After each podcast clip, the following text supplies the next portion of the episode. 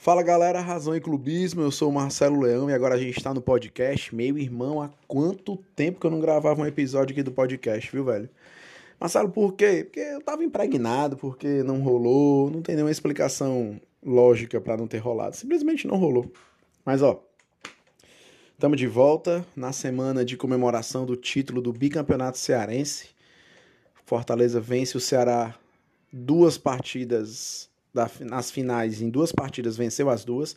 Na verdade, durante o bicampeonato, foram quatro partidas de final e vencemos as quatro partidas.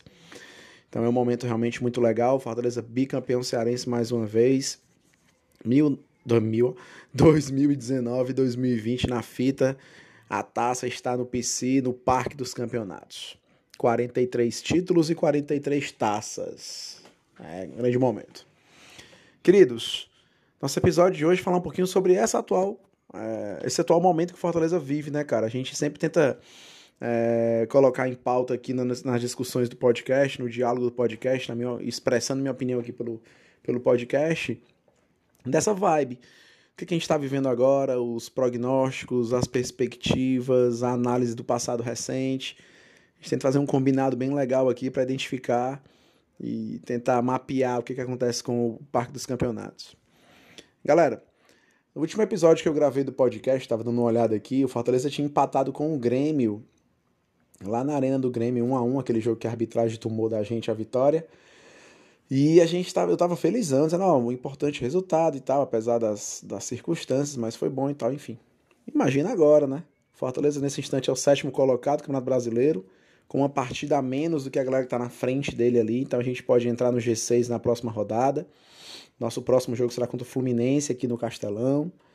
É... Vencendo, times, vencendo os líderes, vencendo os ditos grandes do eixo, vencendo os times de grande investimento, ganhando de Internacional, ganhando de Palmeiras, ganhando do Atlético Mineiro. A não sei quantos jogos invicto no Campeonato Brasileiro, com a defesa menos vazada do campeonato.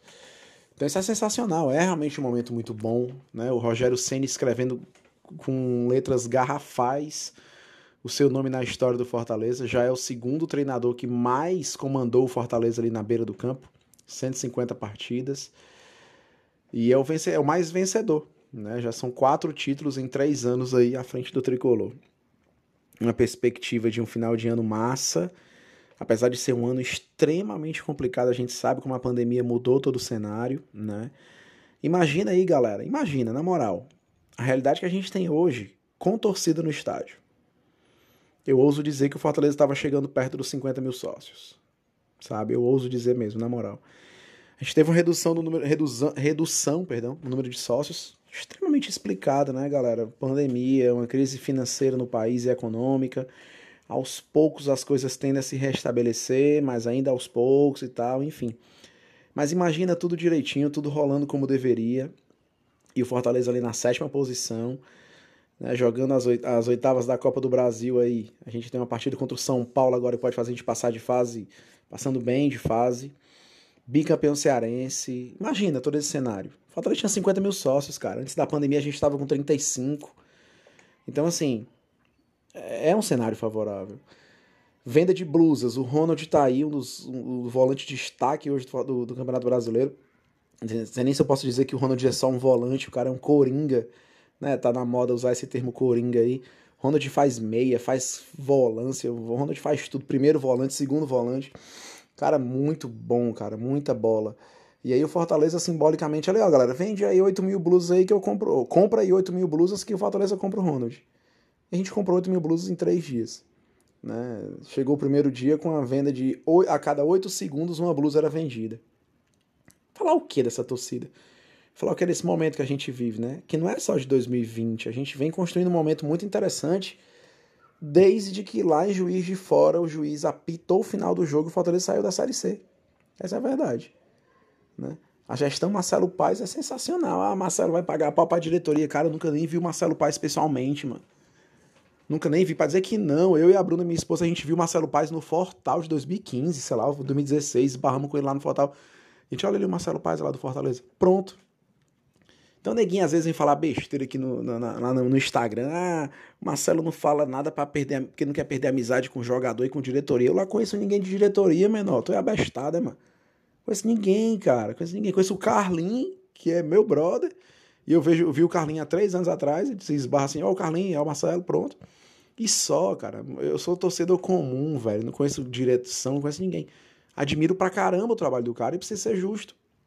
O trabalho do Marcelo Paz é sensacional do Marcelo Desidério, que lá atrás falou besteira quando foi presidente de Fortaleza, e, mas tem um trabalho muito bom frente ao clube.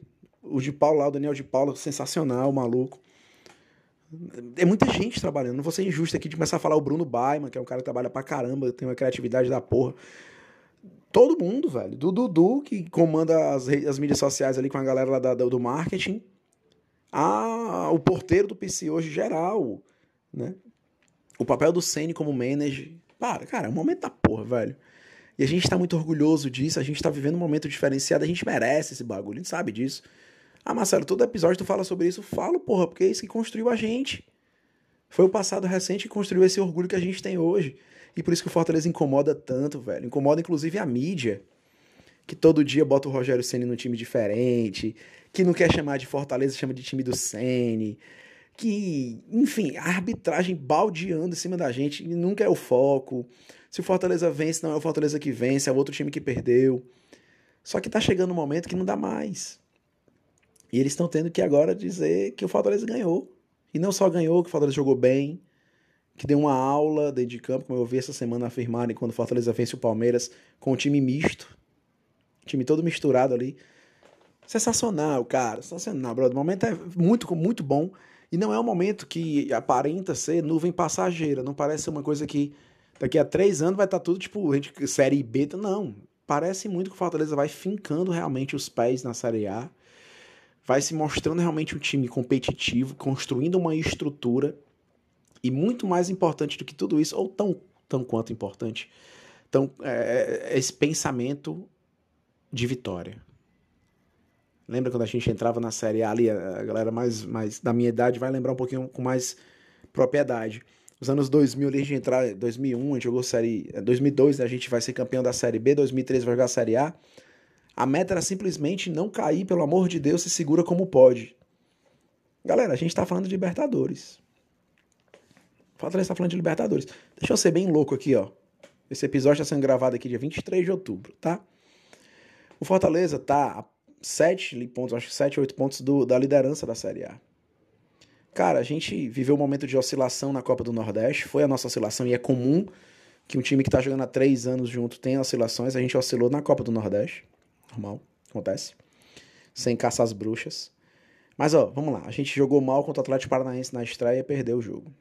O time de hoje do Fortaleza venceu o Atlético Paranaense, aqui dentro de casa. Três pontos. A gente empatou com o Botafogo o time de hoje venceria o Botafogo. Mais dois pontos, fazem cinco. Atlético Goianiense aqui, que é um time bom também, um time é, até então bem treinado pelo Wagner Mancini, que saiu abandonou, mas enfim, era ali uma vitória que dava pra gente, teve um pênalti não marcado Fortaleza, enfim. Mais dois pontos.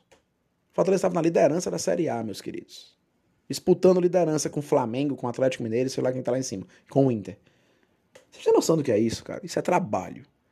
Então não vem com papo de nuvem passageira, sorte. Sorte é para criança, vai. Futebol é trabalho. Futebol é um Rogério Ceni que não dorme assistindo o jogo de outros times.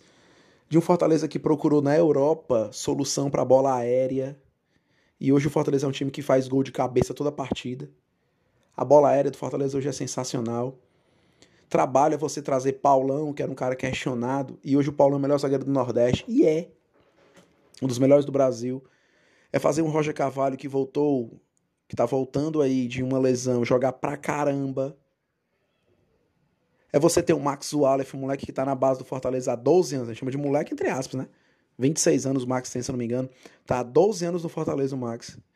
E o Max hoje entra, entra em jogo, velho. A gente fica tranquilo, porque sabe que o cara é bem treinado do caramba. É você ter um. É você perguntar pro torcedor do Fortaleza. Isso aqui é muito importante, eu acho sensacional. Chega no maluco aí que torce Fortaleza e fala: Ei, velho, escala aí o Fortaleza pra mim. O cara, escala, o cara escala o time titular e o time reserva. Tranquilamente. A gente conhece o elenco, o elenco roda e a qualidade não cai. Isso é que é importante, isso é que é sensacional. E esse momento a gente precisa saborear demais, velho. Precisa com certeza. Oitavas de final da Copa do Brasil, bicampeão cearense vencendo duas vezes o rival. Em dois anos, quatro vitórias em finais. Ganhando e ganhando com propriedade. Sem precisar de esforço demais. E eu não estou menosprezando nenhum momento a final. Mas o Fortaleza não se desesperou nesses últimos jogos agora. Foi um jogo tranquilo, foram jogos tranquilos. Né? A gente está vivendo um momento massa. Já já o número de sócios vai voltar, a economia vai se restabelecer, né? essa pandemia vai passar, se Deus quiser, o número de mortos diminui, o número de infectados, a gente também precisa pensar no social, a gente volta a frequentar os estádios, a gente vai viver esse processo, que é importante. Tá, falta, tá fazendo falta a gente no estádio. Pô, a gente tá com saudade do caramba. A gente também sabe que não pode vir uma segunda onda de pandemia agora, então calma.